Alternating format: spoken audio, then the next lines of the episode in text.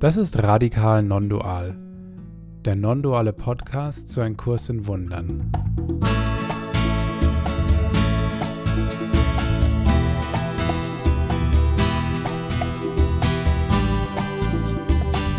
Wir sind Andi, David und Felix und wir laden dich ein, unsere Reise mit dem Kurs in Wundern mit uns zu teilen.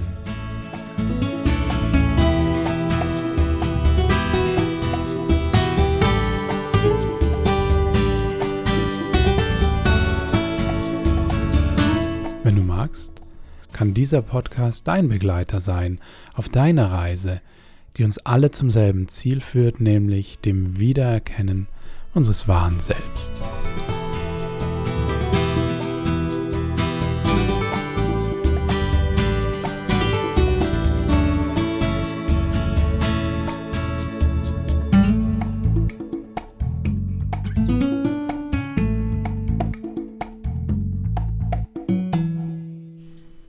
Hallo und herzlich willkommen zu Folge 30 von Radikal Nondual, dem Kurs-Podcast. Schön, dass ihr zugeschaltet habt. Wir haben eine Jubiläumsfolge, Folge 30. Jungs, nicht schlecht, oder? Tada! Jubiläum, jawohl.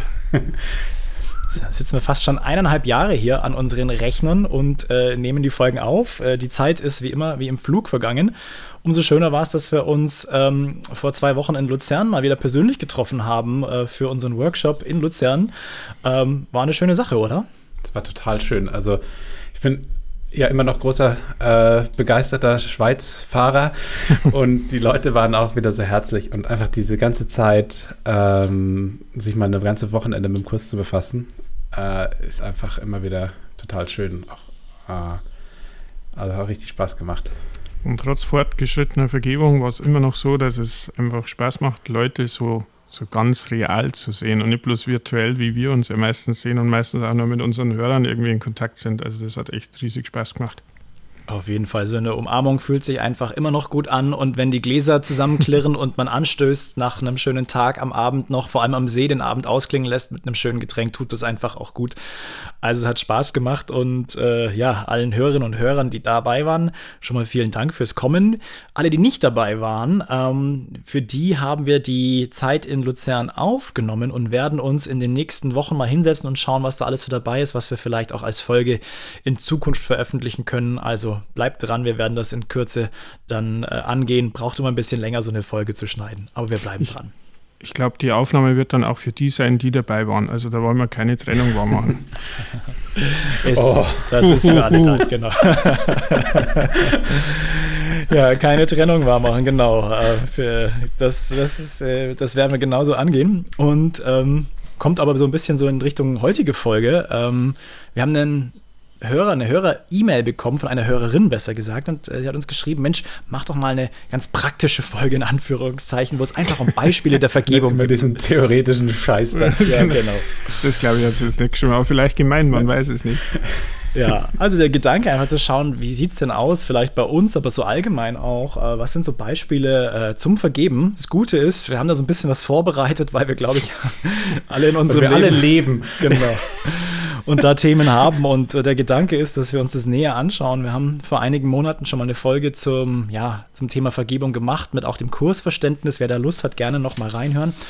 Und ansonsten soll es darum gehen, ganz aus praktischer Sicht in dieser Folge das Thema Vergebung zu beleuchten. Ich äh, schaue jetzt einfach mal so an euch. Wir haben jetzt schon einige technische Vergebungslektionen gehabt. Letztes Mal haben wir vom Bruder Laptop gesprochen. Also auch so technischen Dingen können wir vergeben, oder? Ja, ähm, der, nachdem die Vergebung immer für den ist, der vergibt, ist es äh, relativ wurscht, wem du vergibst. Äh, in seiner Situation vergeben. Äh, ja, kann man auch technischen Dingen vergeben. Ich als Programmierer muss das natürlich, äh, oder wenn ich programmiere, muss man das sehr oft machen, auch weil, warum geht der Scheiß nicht? Und mhm. blödes Ding. Aber genau, wenn der Geldautomat nicht geht, kann man auch dagegen treten oder vergeben. Aber das heißt, es muss, muss nicht immer um Menschen gehen. So ist es. Aus meiner Sicht nicht. Ich weiß nicht, ob der äh, Herr aus Rosenheim da noch äh, weitere Einsichten hat. Dass es nicht nur Menschen geben muss, nee, ich glaube, da hat der Herr in Rosenheim völlige Übereinstimmung mit euch. Also wir sind quasi eine Einheit und äh, nee, das ist tatsächlich so. Und wir hatten ja jetzt gerade, weil, weil er es anspricht, die äh, so eine Sache, die, die bei mir immer mal wieder den großen Bedarf hervorruft. Jetzt muss ich mal gucken, ob ich das Ding hier praktisch anwenden kann.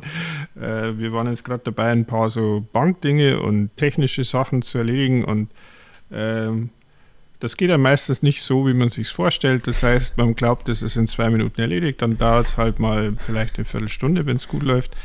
Und ähm, ja, das wäre so ein praktisches Ding. Das ist jetzt keine Person, sondern das ist halt dann die Technik, die irgendwie fuchst ähm, per se. Und die Wahrheit ist halt wieder, ich fuchs mich über die Technik, äh, weil ich glaube, dass da draußen irgendwas ist, was mir den Frieden nehmen kann. Und ähm, das ist immer nicht so ganz so einfach, wenn man gerade fuchsig ist. Selbst wenn man hier jetzt noch zwei Weise mit sich am Bildschirm hat. es, fällt dann, es fällt dann schneller leicht mal wieder drüber zu lächeln, aber Stichwort Praxis, also das war jetzt einfach mal ein schöner Einstieg in die Folge auch, weil wir da gleich ein praktisches Beispiel hatten und man einfach sieht, wie, wie wegen nichts im Prinzip äh, sofort hier Ärger und Hass aufflammen kann. Ähm, ja, und wenn man den Kurs ernst nimmt, dann wäre das ein praktisches Ding für Vergebung. Wenn wir jetzt schon so gleich so praktisch drin sind, äh, das ist ja so, so ein typisches Beispiel. Ne? Also Technik funktioniert nicht.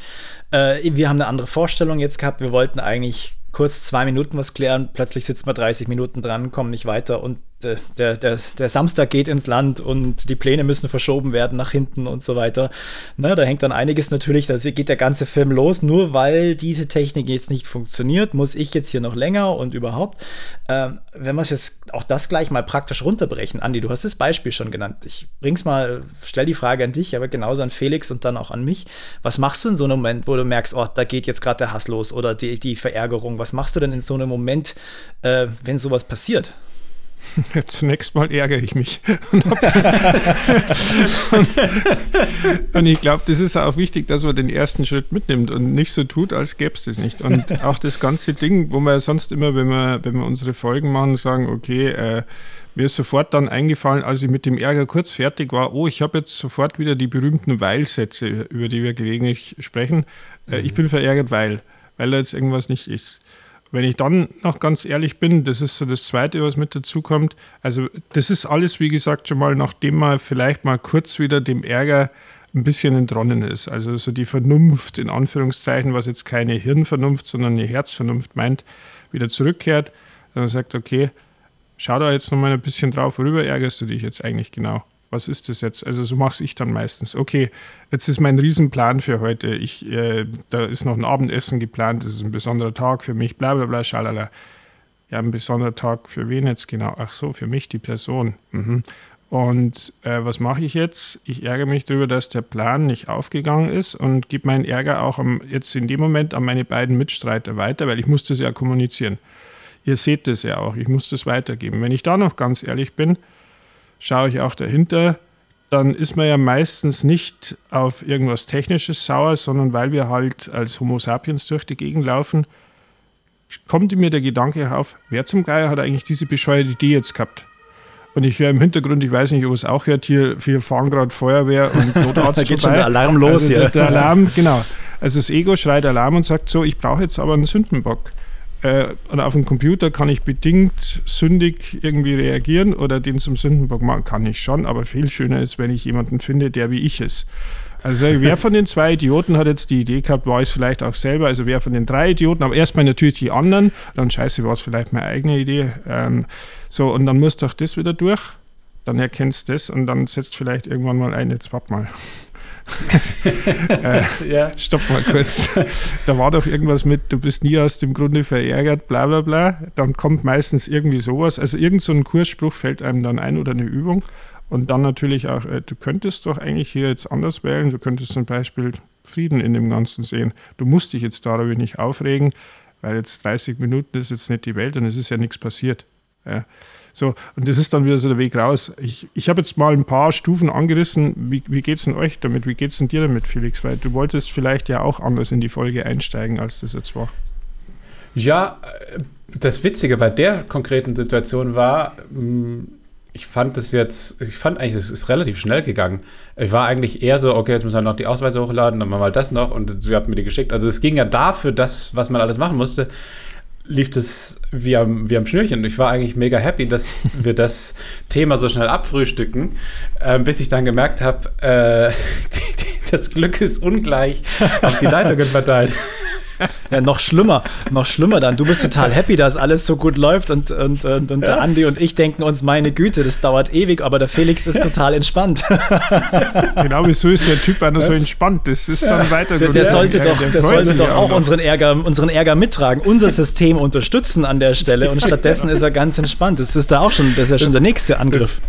Das, aber ich finde, weil du fragst, was hilft mir so raus, so dieser Perspektivwechsel, das, die gleiche Situation kann für eine andere Person positiv bewertet werden. Und das hilft mir oft schon so, weil dann dieses Weil so ein bisschen kippt. Ne? Es ist gar nicht, ich bin sauer, weil das und das, sondern jemand anders könnte die gleichen Reize empfangen und in der gleichen Situation sein und der würde die gleiche Situation als was Angenehmes erleben. Ne? Ähm, was ist ich, ich bin traurig, weil das Seminar fällt aus. Jemand anders könnte froh sein, weil jetzt hat das Wochenende frei. Und ähm, das heißt, es liegt gar nicht wirklich an dem Seminar, was ausfällt oder an äh, irgendwas. Ähm, das ist nur irgendein random Beispiel. Ne? Ich bin sauer, weil die Stange im Supermarkt ist so lang.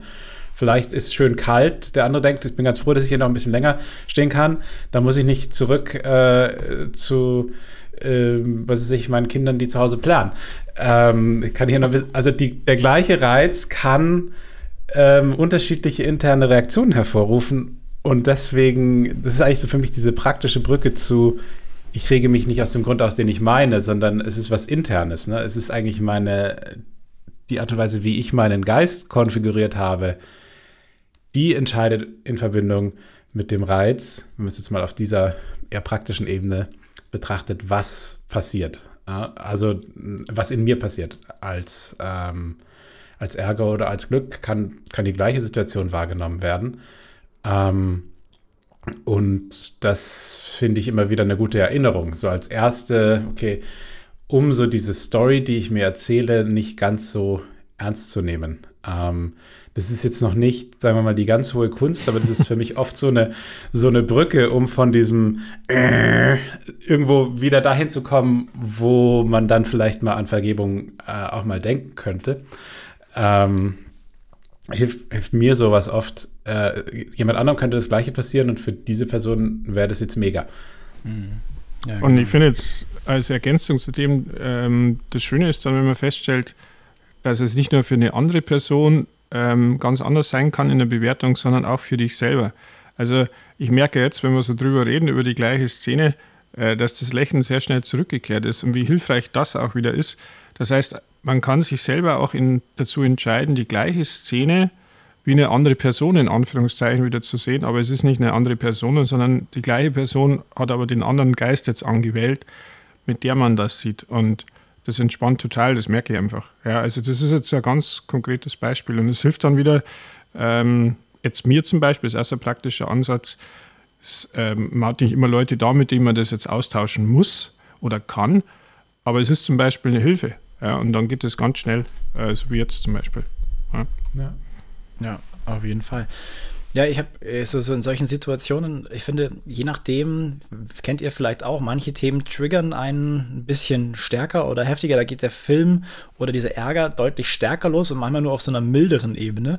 Bei mir jetzt war es so, so eine mittlere, milde, milde Ebene, wo dann diese, dieses Aha, schau her, da, da, da passiert schon was. Also, dass dann, wenn dann so ein Ärger hochkommt, eine zweite Stimme sagt, ah, guck an, was da passiert. Also so eine Erinnerung reinbringt an, an den Prozess und so, so ein bisschen wie so ein, wie so ein Fernsehkommentator dann eben nochmal mitspricht und idealerweise ist der Kommentator dann aber so ein bisschen lockerer und ein bisschen leichterer und sagt, guck mal an, was hier passiert. Aha, hier kommt der Ärger hoch.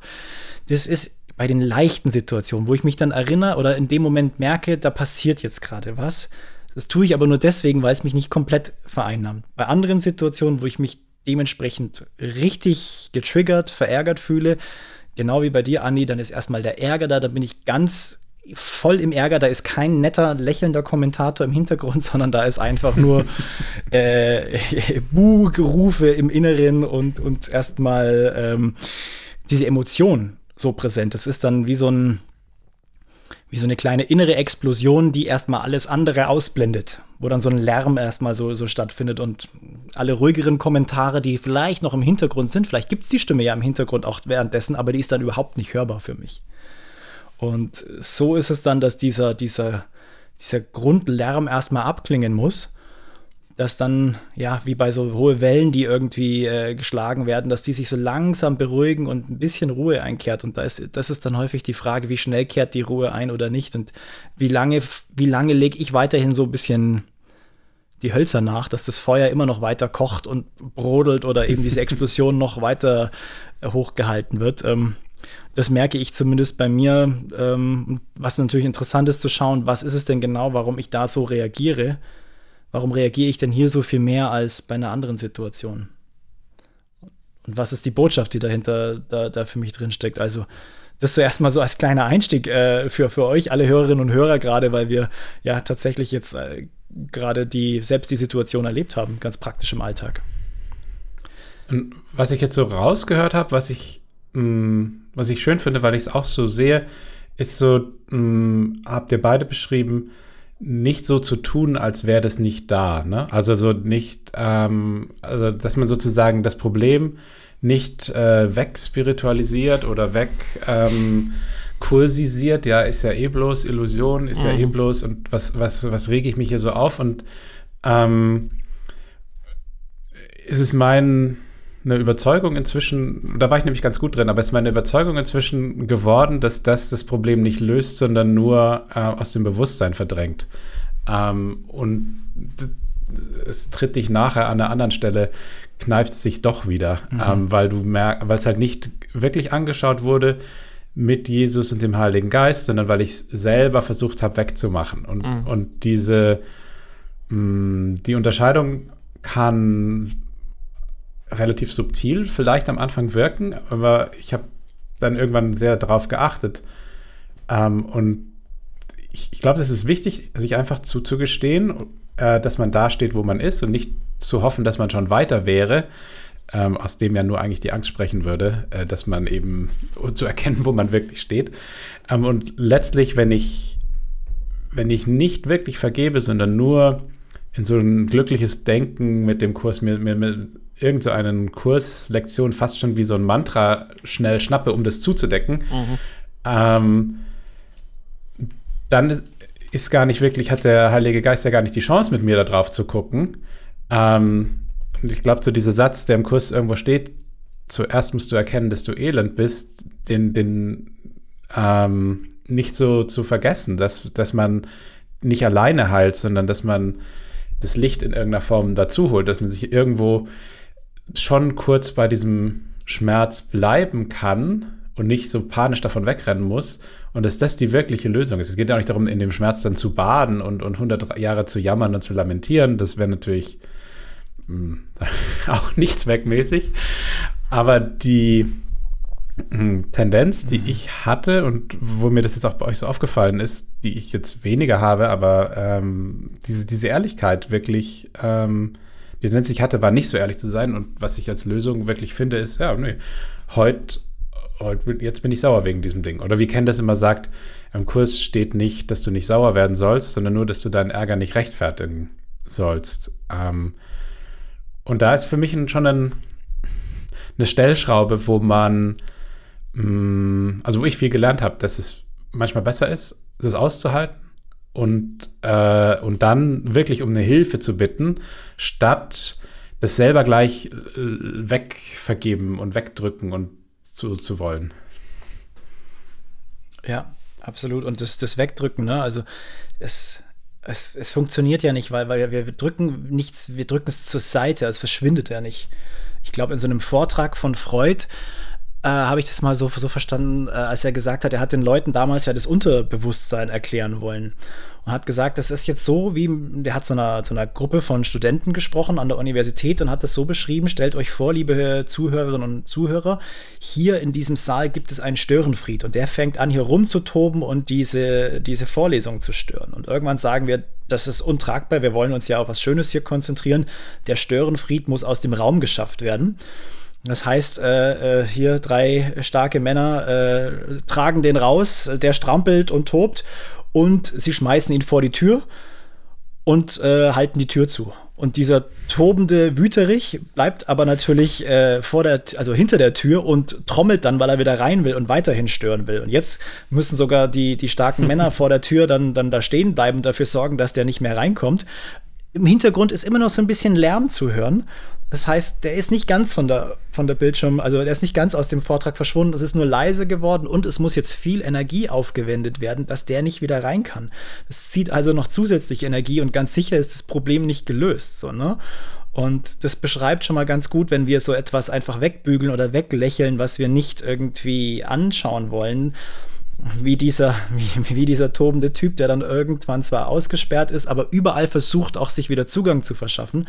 Und wir viel Energie aufwenden müssen, dass wir immer wieder das wegdrücken, weil irgendwann kommt es ja doch wieder hoch, die Wut und der Ärger. Ich glaube, für die Praxis ist das ein sehr, sehr wichtiger Schritt, dieses einfach zunächst mal, der Felix hat es jetzt mit dem Wort ehrlich nochmal qualifiziert, ähm, dieses, dieses Anschauen was keine Einladung sein soll. Und das wäre jetzt mein, mein nächster Schritt, ähm, dass man dabei bleibt und sagt, äh, das ist jetzt wunderbar, jetzt schauen wir uns das an und dann bin ich schon heilig und so. Nee, das Ziel ist, ist ja, dass du vielleicht rausfinden möchtest, dass, dass du das nicht willst. Und für mich sehr hilfreich ist dann äh, immer bei dem Anschauen, ja, wie fühle ich mich denn, wenn, wenn ich verärgert bin? Ja, das ist ja kein Gefühl, das du haben willst. Und ich finde, da ist also ein Praxisansatz im Kurs mit drin, dass uns da abholt, wo wir gerade sind. Also so als Menschen, die es einfach ganz gern hätten, wenn es angenehm ist.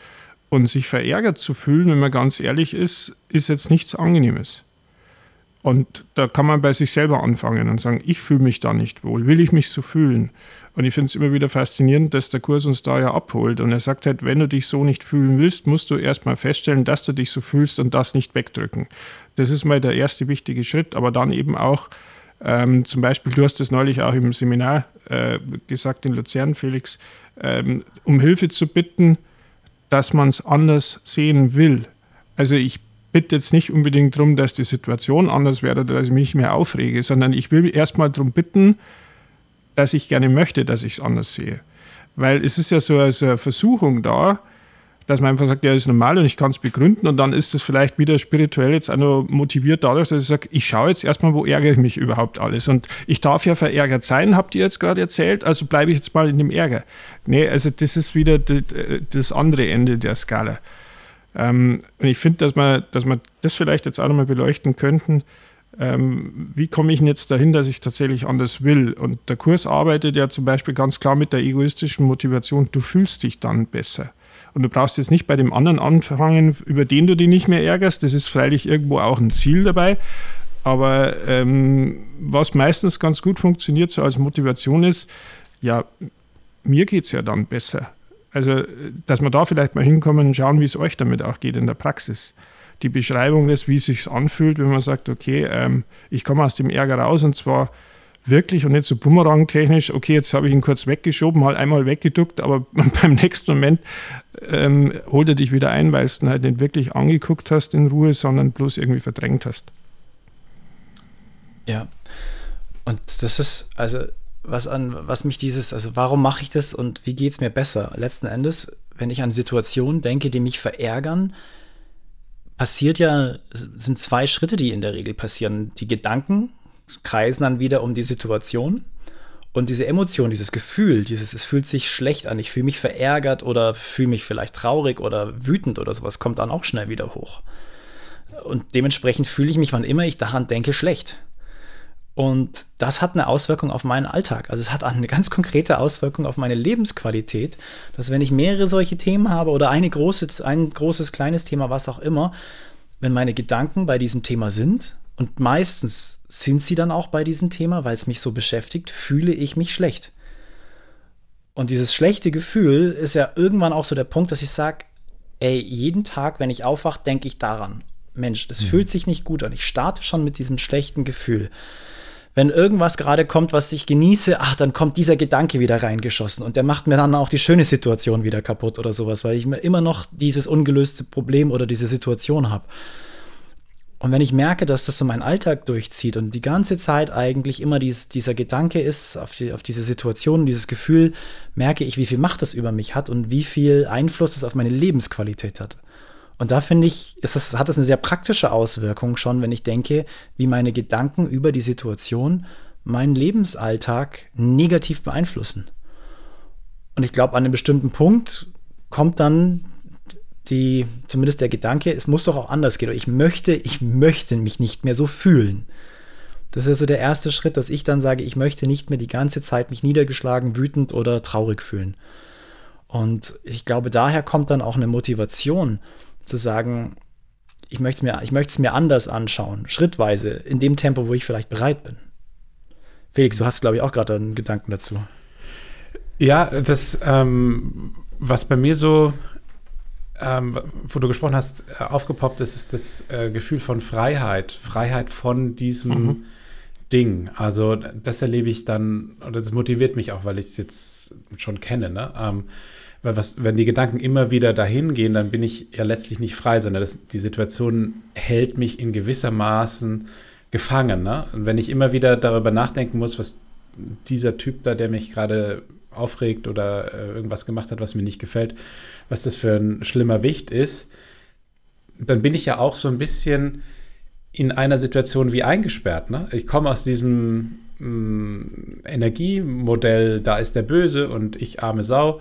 Ich komme da gar nicht raus und, und bin eben nicht frei, obwohl es der eine Teil von mir, der sagt, ne, meine Freiheit besteht darin, diese Person zu bestrafen und dieser Person weiterhin vorhalten zu können, was sie denn für schlimme Dinge getan hat. Und, und so geht es aber nicht. Und ich möchte ein bisschen, auch ein bisschen recht haben. Das sieht aus wie Freiheit, aber es gibt eine andere Art von Freiheit, die fühlt sich irgendwie viel weiter, viel, das ist dann eine wirkliche Freiheit, ne? wo, wo ich einfach gar nicht mehr an dieses ganze Spiel gebunden bin, sondern wirklich frei bin, der Person neu zu begegnen. Und da kann ich immer noch eine klare Grenze setzen oder nicht, aber ich bin nicht mehr gefangen in diesem, es fühlt sich irgendwie innen völlig anders an. Mhm. Ähm, und, und also das ist für mich eine der Motivationen. Ich möchte, ich möchte frei sein von der Bindung, an dieser emotionalen Bindung an die Person, an das Drama, an das Problem ähm, und nicht das Verleugnen, aber weg, und das ist dann auch der Unterschied. Ich, wenn ich es nur wegdrücke und so drüber harmonisiere, bin ich immer noch nicht frei. Dann darf ich nur nicht mal mehr hingucken, was da äh, ich mir noch für Sachen äh, an den Fuß gebunden habe. Wenn ich wirklich erstmal sehe, okay, ich will jetzt hier recht haben und dann überlege es mir irgendwann anders, dann lebe ich wirklich diese, diese Freiheit und so eine Unbekümmertheit, so eine, ach ja, ja. Mhm. Dieses Lächeln. Ähm, das ist kein Lachen, das ist keine Ekstase, das ist einfach, oh ja, passt doch eigentlich alles. das, das hat mich jetzt wörtlich fast an, an, an, eine Stelle erinnert, über die wir, glaube ich, in der Folge, die der David vorher erwähnte, auch schon mal gesprochen haben, die der Ken in seinem letzten Workshop so stark macht. Ähm, der Geist ist, wenn man also diesen diesen unversöhnlichen Gedanken festhält, was ja das Gegenteil von dem ist, was du jetzt beschreibst. Also, dass du einfach Vergebung in der Praxis übst, das heißt, kann ich es auch anders sehen? Ist es verhandelbar, wie ich mein Urteil hier fälle? Wo es dann heißt, der Geist ist verschlossen und wird nicht befreit. Der Gedanke schützt die Projektion, zieht ihre Ketten enger an. Daran musste ich jetzt denken. Das ist wie so ein, äh, ob du das jetzt um die Brust legst, ums Herz, um den Hals. Es fühlt sich irgendwie sehr viel enger an, weil ich zum eigenen Gefangenen von dem werde, was ich hier urteile. Und meistens schiebt sich dann nach außen, kann manchmal auch mein eigener Körper, meine Person sein. Aber das ist genau das Gefühl, wo es macht und was für mich dann die Belohnung ist, wenn ich es irgendwann schaffe, dass, okay, erst erstmal anschauen, dann irgendwann kommt so ein gesunder Gedanke schon mal wieder durch und dann, dann wird die Kette irgendwie freier. Die, die Gefühlte, die du ja dann hast, du bist einfach eng und, und verkrampft und es ist gar nicht möglich, dass du irgendwie eine andere Perspektive einnimmst. Und dieses Gefühl von Freiheit, dass du vielleicht auch Perspektiven dann plötzlich gewinnst, die du vorher noch gar nicht gesehen hast, äh, was ja dann oft auch heißt, dass das vielleicht dein, dein größter Fortschritt war, dass du jetzt so eine Situation hattest, der du da begegnet bist und wo du dann dich freilich erstmal ärgerst, aufregst, sonst was. Aber dann dadurch, dass du dabei bleibst und es nicht einfach wegdrückst oder harmonisierst, wie du jetzt gesagt hast, ähm, dass das einen viel größeren, weil bleibenden Effekt dann hat einen heilenden mhm. Effekt. Das Bleibende eigentlich, ne? Genau. Und, und was, was ich dann auch immer wieder erlebe, ist dann einfach so eine, so eine Grundentspanntheit, die jetzt gar nicht einen großen Grund hat, wo ich einfach, wo nichts Schlimmes da ist und ich einfach so für mich ein bisschen hin kicher und die Leute fragen, was lachst du? Das ist jetzt eigentlich, gibt jetzt keinen Grund. Es ist einfach alles gut. Und das ist das Ergebnis, glaube ich, von dem, wenn man sozusagen äh, alle diese, diese Störfeuer sich lang genug angeschaut hat und wirklich aufgelöst hat, zumindest die, die man halt schon kennt, dass dann einfach auch mal so eine Art, wie in dieser Entwicklung des Vertrauens, diese vierte Stufe, wo, wo dann einfach eine Art Verschnaufpause ist, wo mhm. dann heute einfach mal kein Problem ist mhm. und ich einfach zufrieden sein kann. Und einfach, ach ja, und, und dann kommt schon wieder das nächste. Das ist. ja.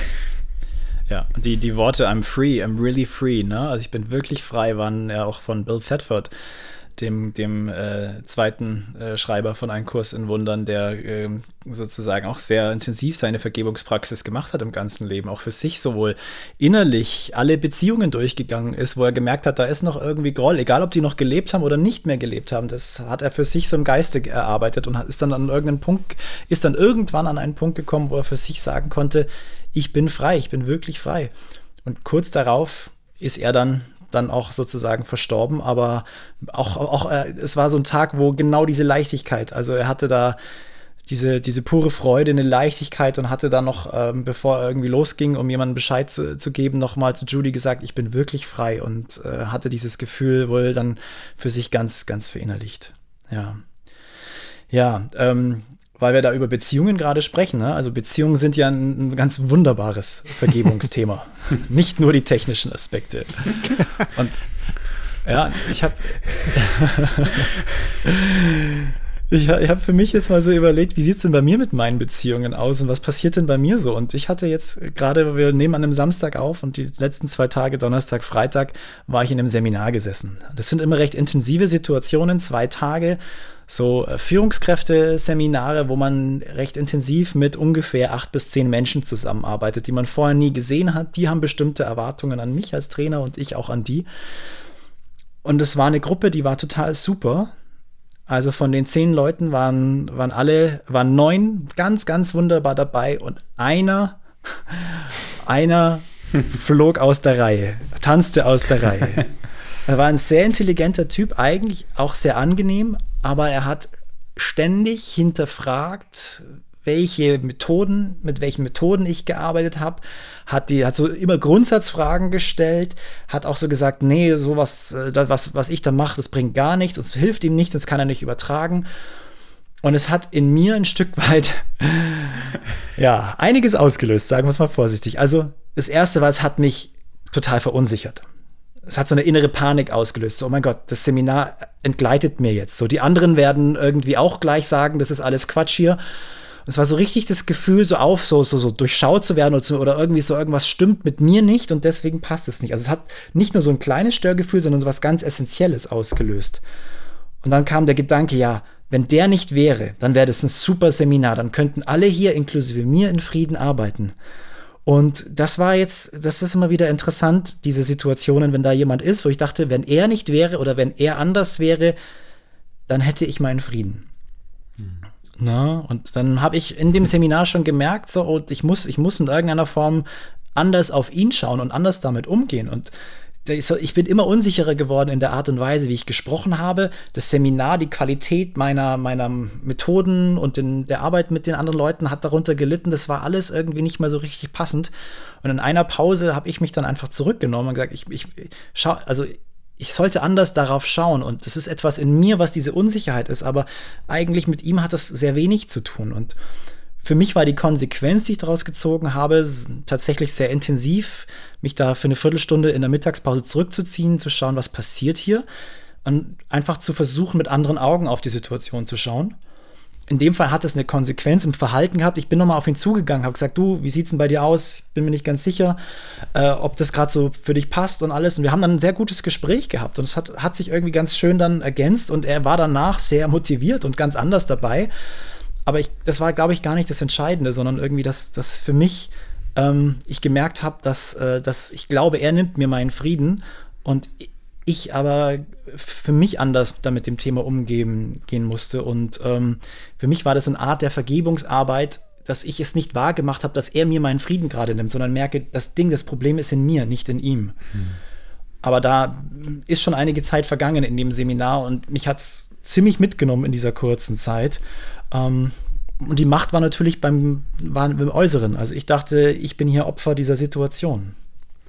Total schöne Geschichte auch, ne? Also auch wenn man merkt, der Schlüssel bei dir war jetzt, und das finde ich ist oft bei Schlüssel bei mir, halt bei sich zu bleiben, ne? Nicht äh, bei dem anderen, ne? Der, der, Schlüssel, was irgendwie schaue ich da jetzt falsch drauf. Ne? Ähm, man könnte ja auch sagen, ich müsste jetzt vergeben, damit der anders wird oder sowas. Aber das, ähm, das, has, das funktioniert aus meiner Sicht äh, nicht, sondern was funktioniert ist, ich bleibe bei mir und vielleicht wird er anders, vielleicht wird er nicht anders, aber auf jeden Fall wirst du anders. Und ähm, selbst wenn er sich nicht weiter so, wenn er sich weiter so verhalten hätte, wäre das Problem gelöst gewesen. Und, und ja. ich glaube, der Schlüssel ist wirklich bei sich zu bleiben und nicht, äh, ich vergebe der Welt und ich vergebe jetzt dem Putin und ich vergebe der Ukraine.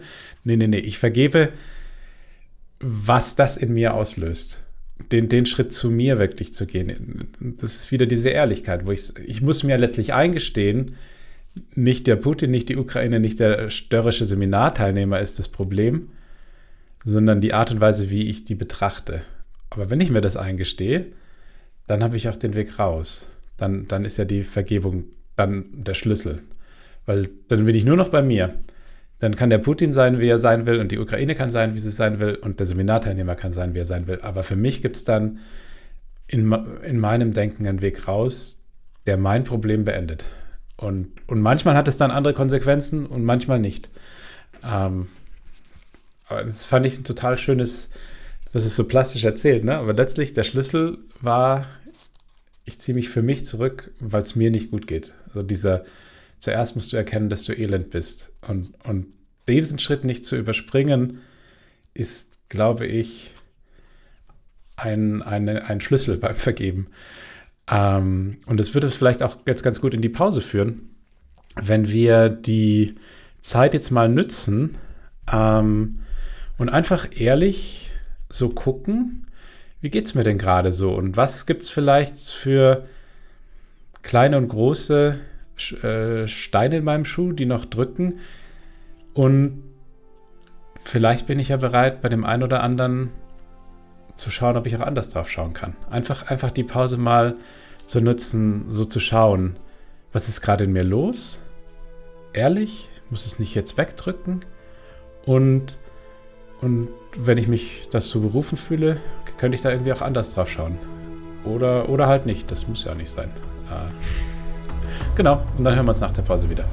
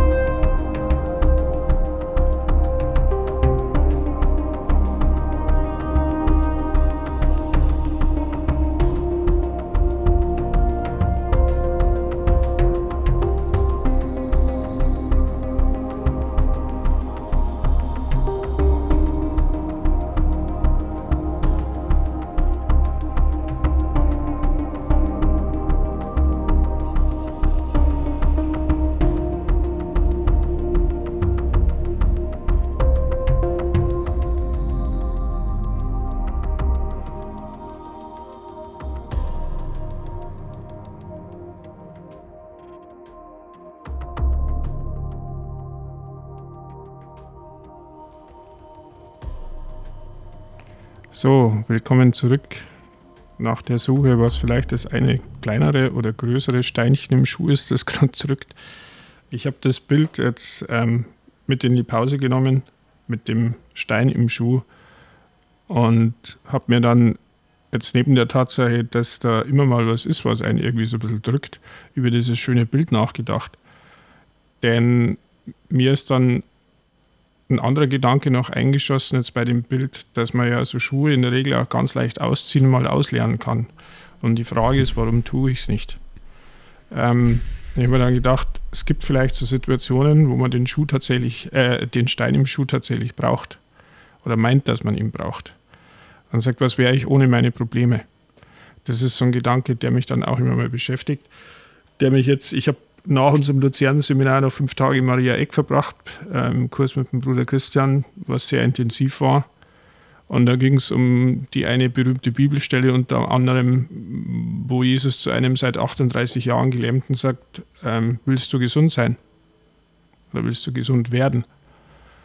Und der erstmal ausweichend reagiert und irgendwie sagt, naja, ich kann ja gar nicht, weil immer wenn ich versuche, in diese Heilquelle zu steigen, dann sind die anderen immer vor mir schon drin.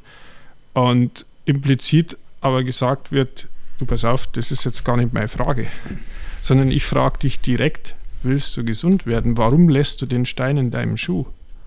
Wieso tust du nicht raus? Ich biete gerade raus, dass ich, ich, ich nehme dann sogar persönlich ab den Stein.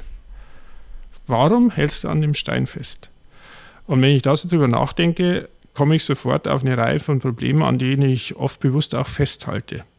Weil sie irgendwie zu mir gehören, weil ich das schon so definiert habe, dass ich die tatsächlich brauche und das ist auch so eine sehr heilsame Erkenntnis in der praktischen Vergebungsarbeit für mich, wenn ich mal überlege, welche Steine halte ich mir bewusst in meinem Schuh fest.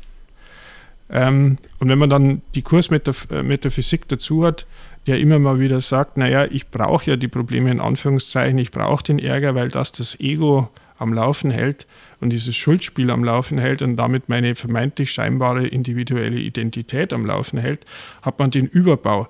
Aber das ist ja jetzt in der Praxis meistens, wenn du drin bist, nicht gleich erreichbar. Da kommt man dann schon auch hin, wenn man Zeit hat.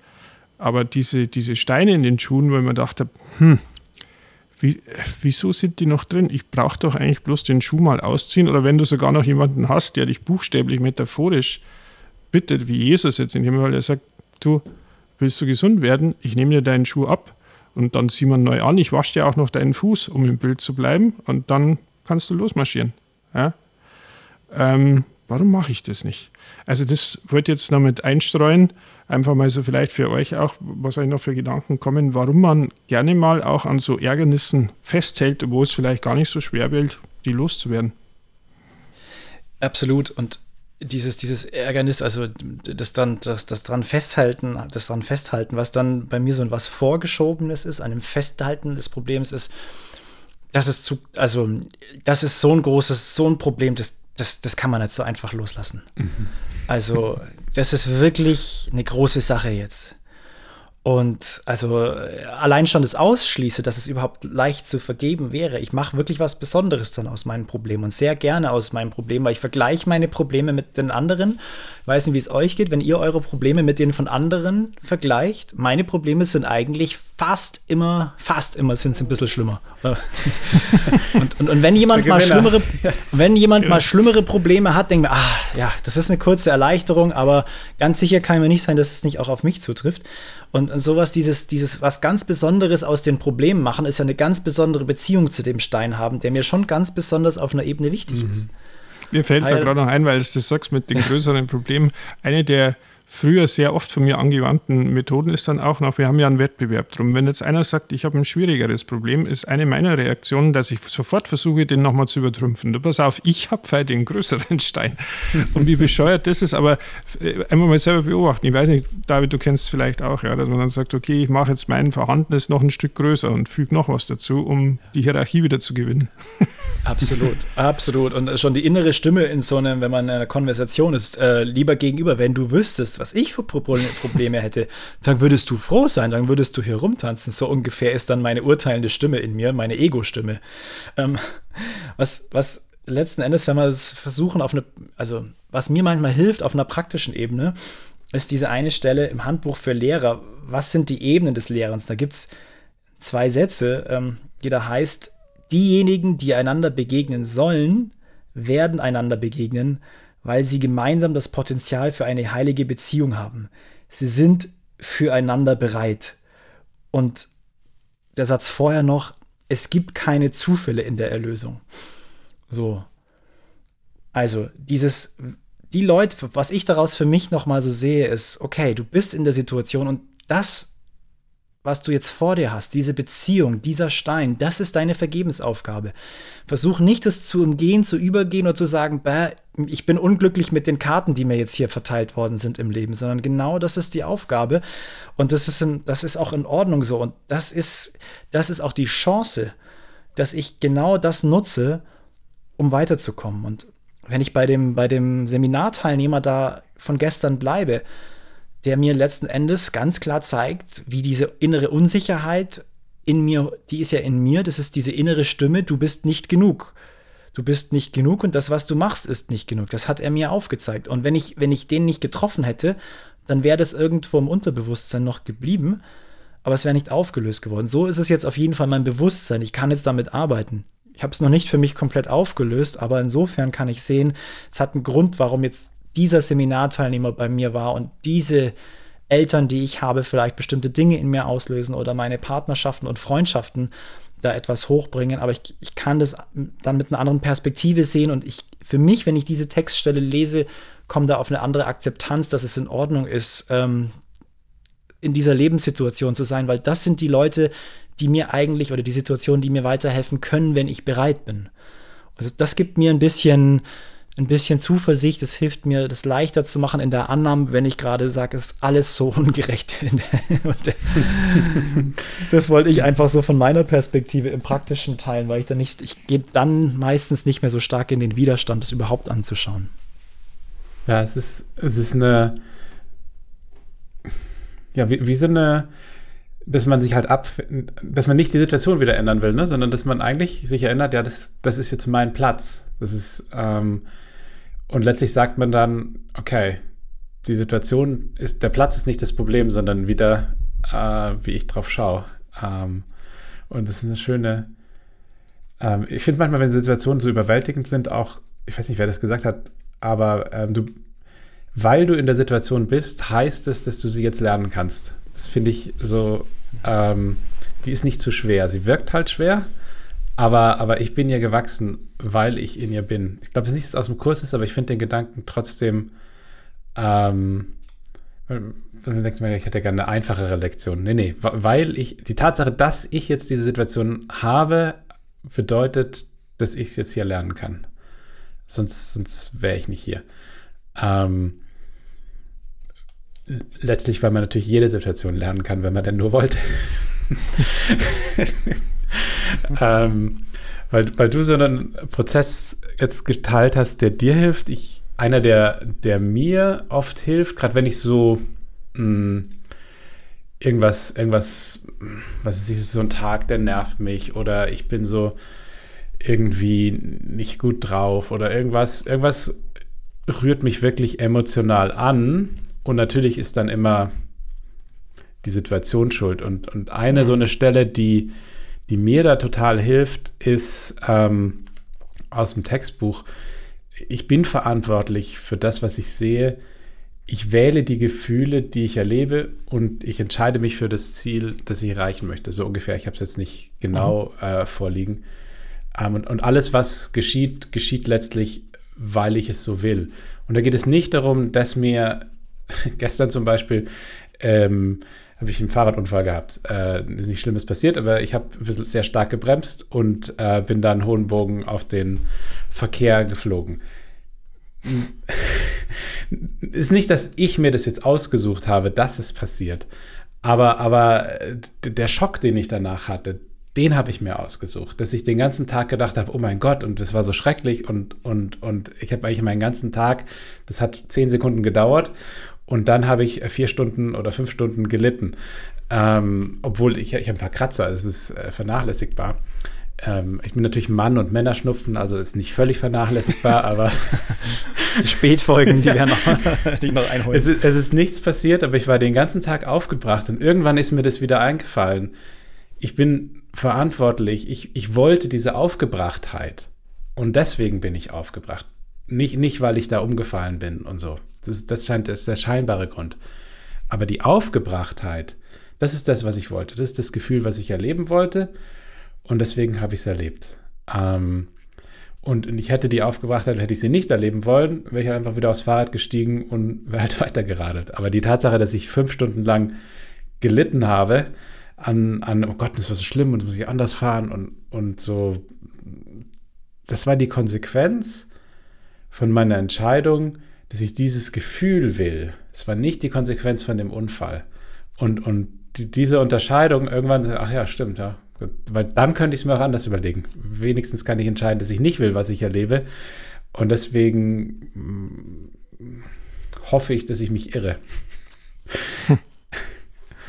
ähm, also einfach diese, die Verantwortung für meine Gefühle, mir hilft es total. Okay, du bist jetzt sauer. Das heißt, ich wollte jetzt sauer sein. Ich bin jetzt traurig. Ich wollte jetzt traurig sein. Das, das kommt nicht zufällig zu mir. Das wollte ich, unbewusst. Und, und scheinbar war es eine blöde Wahl. Aber ich finde es so schön, mich zu erinnern, dass ich das Gefühl habe, dass ich wollte. Ich, ich wollte jetzt sauer sein, ich wollte jetzt verletzt sein, ich wollte mich jetzt übergangen fühlen, ich wollte jetzt Panik haben. Ähm, das ist dieses, ich bin verantwortlich für alles, was ich sehe. Und ich wähle die Gefühle, die ich erlebe und ent entscheide mich für das Ziel, das ich erreichen möchte. Und das ist für mich so ein, das nimmt halt diese Kausalität, diese, wenn, was der Andi sagt, mit diesen Wenn oder Weil setzen. Ne? Äh, es gibt ein neues Weil. Ich leide, weil ich das wollte. Wenn ich so sage, besteht die Chance, dass ich erkenne, dass es nicht so smart ist. Äh. Ich muss jetzt schon die ganze Zeit schmunzeln, weil das mit dem Radunfall jetzt auch neu ist und ich habe vorher von besonderem Tag geredet. Also ich habe so eine ähnliche Szene vor 15 Jahren gehabt. Und ähm, ja, jetzt auf der Oberfläche mit dramatischerem Ergebnis vielleicht wie, wie, wie bei dir, aber im Endeffekt dreht sich wieder genau um das Gleiche. Äh, mhm.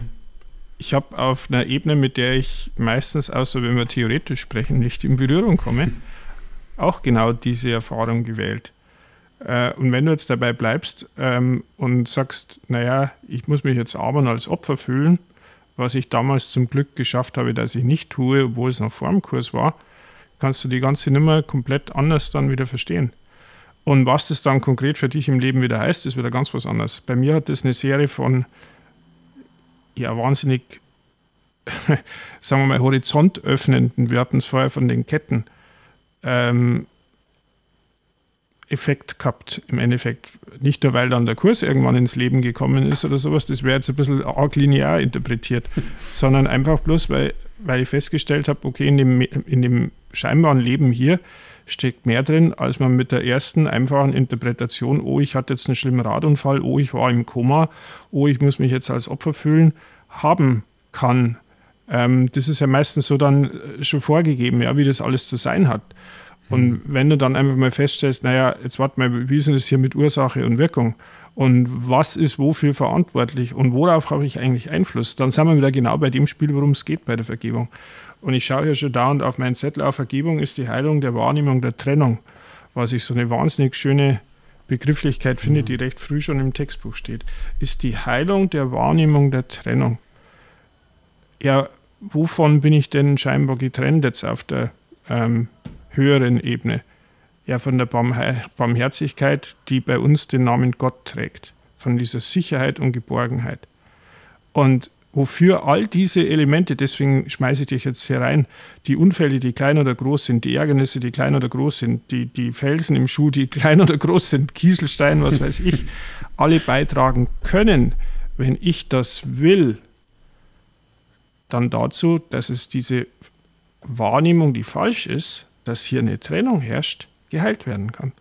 Und das ist für mich dann, wenn ich an dem Punkt wieder bin, ähm, und deswegen streue ich dich jetzt hier ein, dass wir, dass wir sehen, okay, es geht jetzt freilich um die Praxis. Aber wenn die Praxis noch ein Ziel hat, wird es so viel wertvoller.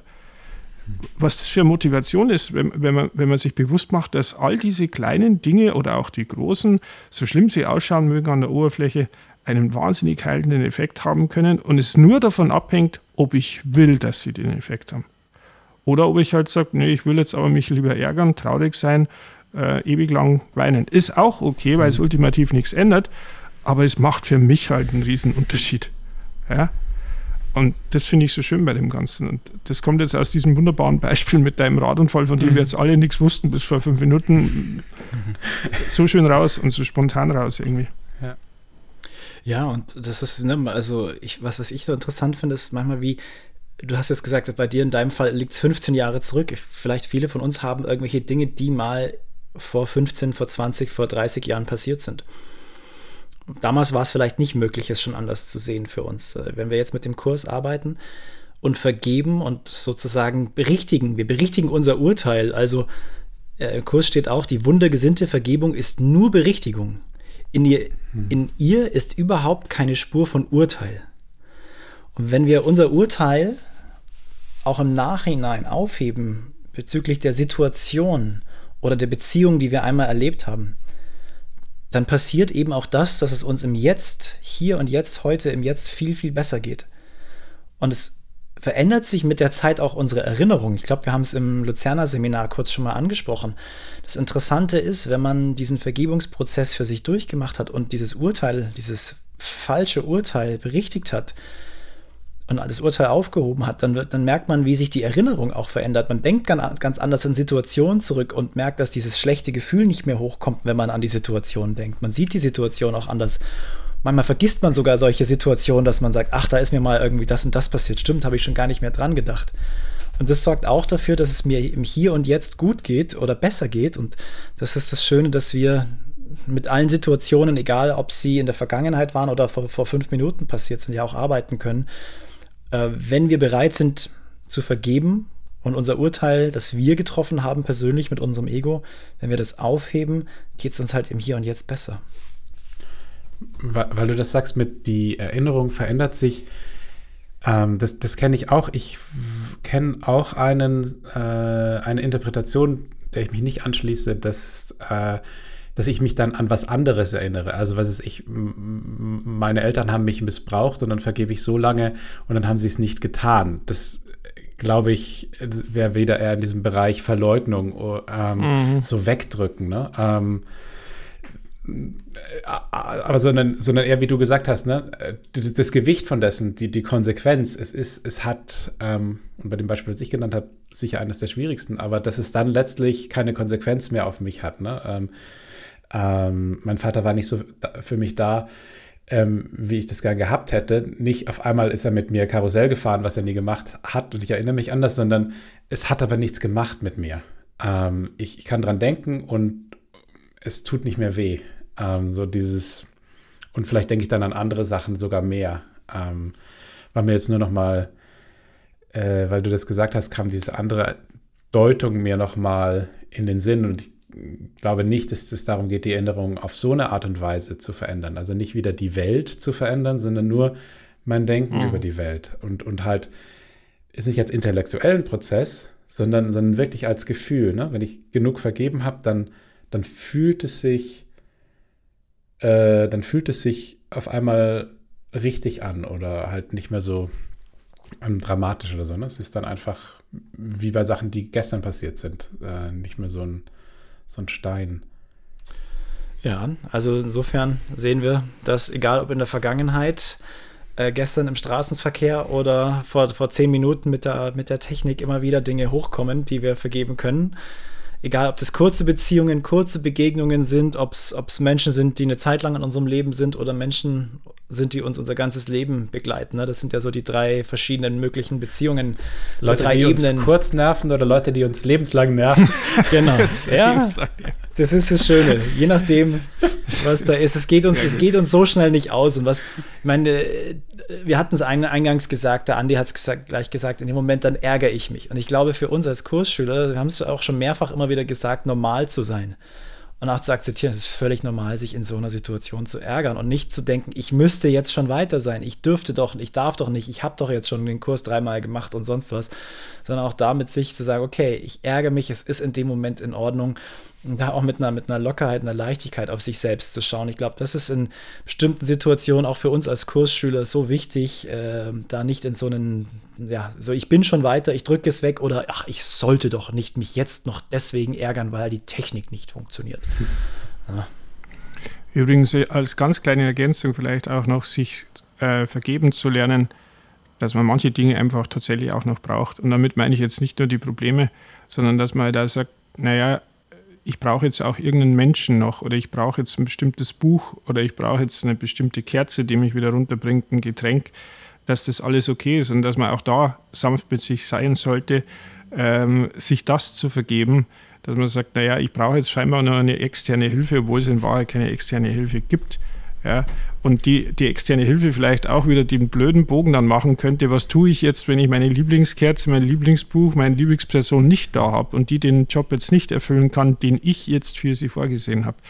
Das ist auch okay. Ja, also das wäre mir jetzt vielleicht so zum Schluss auch nochmal ein wichtiger mhm. Punkt, weil wir haben jetzt eher die nervigen Sachen ja. beschrieben. Es gibt ja auch die scheinbar nur positiven und guten und heiligen Dinge, ähm, die oft mit, mit dem Bumerang auch daherkommen. Ja, ne, dass, dass es letztlich darum geht, jede Überzeugung loszulassen. Ne? Auch, auch so scheinbar gute Dinge zu vergeben, weil ich merke, dass sie ja diesen Bumerang haben, ne? Diesen, dieser Stachel. Also selbst für mich zum Beispiel ähm, wir hatten neulich mit der Foundation einen Call mit Leuten, die irgendwie aus meiner Sicht einen an der Waffel haben und den Kurs also völlig falsch äh, und so. Und das zu merken, nee, nee, nee, es geht jetzt nicht darum, du musst jetzt nicht den Kurs bewahren, du musst nicht die Welt retten, du musst nicht sagen, so ist es und anders ist es nicht, äh, sondern Du musst nur vergeben. Und so dieses, äh, das Gleiche kann ich mir vorstellen bei so Tierschützern oder Umweltschützern. Es ist ja ein wunderschönes Anliegen, den Planeten zu retten und so. Aber man, da, das, ist ein Bumerang, ne? Wenn, wenn das zu großen Wert ist, dann, dann trifft er mich wieder. Ähm, weil, weil ich dann doch verwoben bin und doch nicht über die Sachen lachen kann und doch nicht im Frieden bin. Ich bin nicht frei. Ich bin wieder damit verheiratet. Jetzt halt mit meinem guten Anliegen. Ähm, und das dann zu erkennen, wie elend man ist mit seinem guten Anliegen. Meistens helfen dann immer einen diejenigen, die, die, die sozusagen Kontra geben. Und dann, ich will, will ich Recht haben oder glücklich sein? Ne? Ähm, Recht haben wahrscheinlich. Und dann wäre ich glücklich. Nee, nee. Was nicht heißt, dass man sich nicht dafür einsetzt, aber dass man sich irgendwie lernt, anders dafür einzusetzen, für sein, für sein gutes Anliegen, wenn ich es jetzt mal so nennen darf. Das ist ein super Punkt. Das, das ist ganz wichtig, ja. Ja, also in, in, in, dem Sinne, ich sehe ich seh hier ein Lächeln auf, auf euren Lippen. Das ist immer gut, mit einem, mit einem entspannten Lächeln da auch auf sich und auf die Situation zu reagieren und sich genau daran zu erinnern. Ja, dann sind wir schon denke ich, auch wieder am, am Ende dieser Folge äh, angekommen. Wir sind ein bisschen, ein bisschen anders gestartet heute, ähm, aber natürlich geht es wie immer um den Kurs, um Vergebung, um die non-duale, die radikal non-duale Sicht des Kurses. Schreibt uns gerne, ähm, wie euch die, die Folgen gefallen, ob ihr vielleicht Fragen habt oder Wünsche für zukünftige Folgen. Wir freuen uns in jedem Fall immer von, von euch zu hören und ähm, mit euch im Austausch zu sein. Und ähm, dementsprechend äh, vielen Dank an alle Hörerinnen und Hörer, die uns auch schon in den letzten Wochen und Monaten unterstützt haben über PayPal oder auch über unser Bankkonto. Wir freuen uns sehr über die Form der Wertschätzung für unsere Arbeit hier an der Stelle.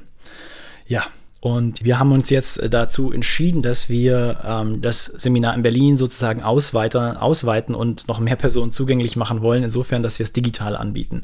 Ähm, das macht es vielleicht einfacher, äh, auch was es die Ebene der Form betrifft. Das heißt, es braucht keine andere Reise oder Übernachtung oder sonstiges, ähm, sondern wir werden an diesem Oktoberwochenende, es ist der 1. Oktober, von 10 bis 13 Uhr ähm, zum Thema das Autoritätsproblem also wer, wer schreibt hier eigentlich das Skript?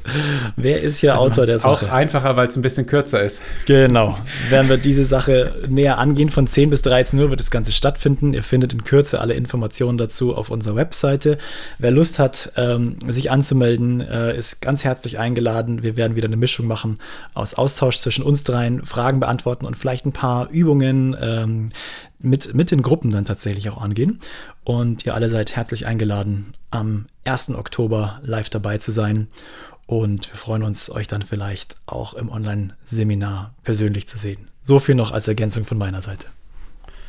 So, und ähm, als Schlussstelle habe ich heute, ähm, da gibt es so einen kleinen Pep-Talk, wo äh, Jesus äh, sagt, warum vergeben wir eigentlich und wieso sollte man das tun?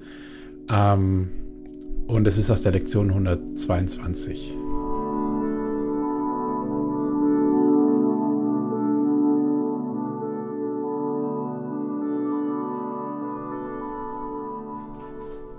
Was könntest du dir wünschen, was die Vergebung dir nicht geben kann? Möchtest du Frieden? Die Vergebung schenkt ihn dir. Möchtest du glücklich und ruhigen Geistes sein?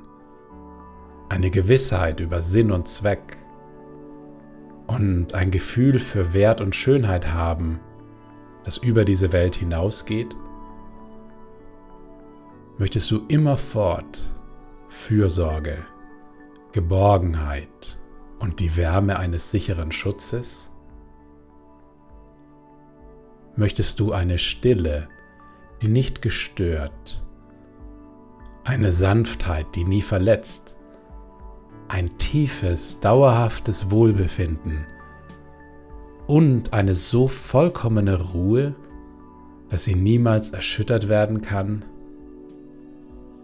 All das und mehr schenkt die Vergebung dir. Beim Erwachen funkelt sie in deinen Augen und schenkt dir Freude, mit welcher du dem Tag begegnen kannst. Sie glättet deine Stirne, wenn du schläfst, und ruht auf deinen Augenlidern, damit du keine Träume des Bösen und der Angst, der Arglist und des Angriffs hast. Und wenn du wieder aufwachst, schenkt sie dir aufs Neue einen Tag des Glücks und Friedens. All dies und mehr schenkt die Vergebung dir.